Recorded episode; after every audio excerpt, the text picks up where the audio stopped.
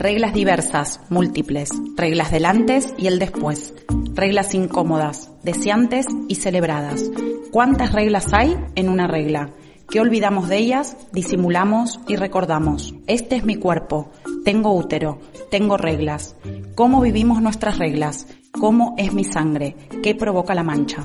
Somos Sexus y hoy presentamos Más que Reglas, el podcast sobre reglas en tránsito, un diálogo para reflexionar sobre la posibilidad y potencialidad de los ciclos menstruales, un intento de apelar a la multiplicidad de miradas que nutren el saber. En este episodio de Más que Reglas, nos visitan Luke, Aiden y Eloy, tres jóvenes que muestran inquietudes y nos invitan a la reflexión.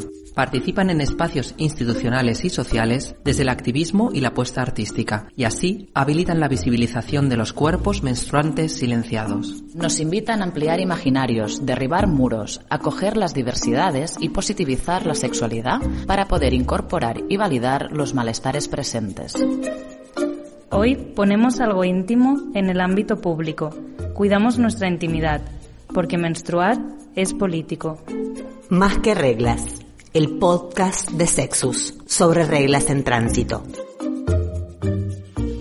Yo creo que está infravalorada, la, o sea, la regla, o sea, es como, solo se ve la punta del iceberg que es cuando tienes los 4 o 5 días en los que sangras, pero incluso mujeres cis o muchas chicas con las que hablo de la regla y, y, muchas no la soportan, ¿no? Y, o sea, ya hay un autorrechazo por ello que viene de, de, de, todo lo que se nos ha contado de qué es la regla y cómo esconderla, ¿no? Pero ya sé parte de eso, entonces es difícil si yo mismo no amo mi regla y no entiendo por qué me ocurre y no entiendo cómo me siento y no acepto eso, es difícil poder aceptar lo que está afuera, ¿no? Porque en general se sabe, pues eso, la regla cuando de esto y, y poco más, pero sí que no hay un, un bagaje, un conocimiento de todo lo que pasa, ¿no? Que no es cinco días, que tiene que ver con todo un mes o con toda una vida, ¿sabes? Que son, es un ciclo que, del cual conocemos si lo poco que conocemos es, como decía Eloy, la punta del iceberg de, de esos días en los que es visible. Claro.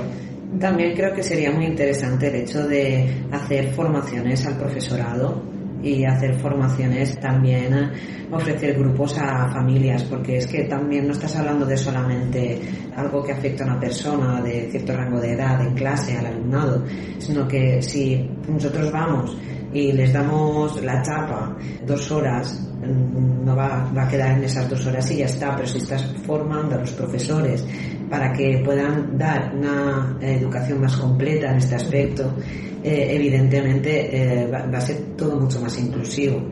Pero claro, para eso hay que dar recursos. Puedes escucharnos en las diferentes plataformas de audio, redes sociales y en sexus.org.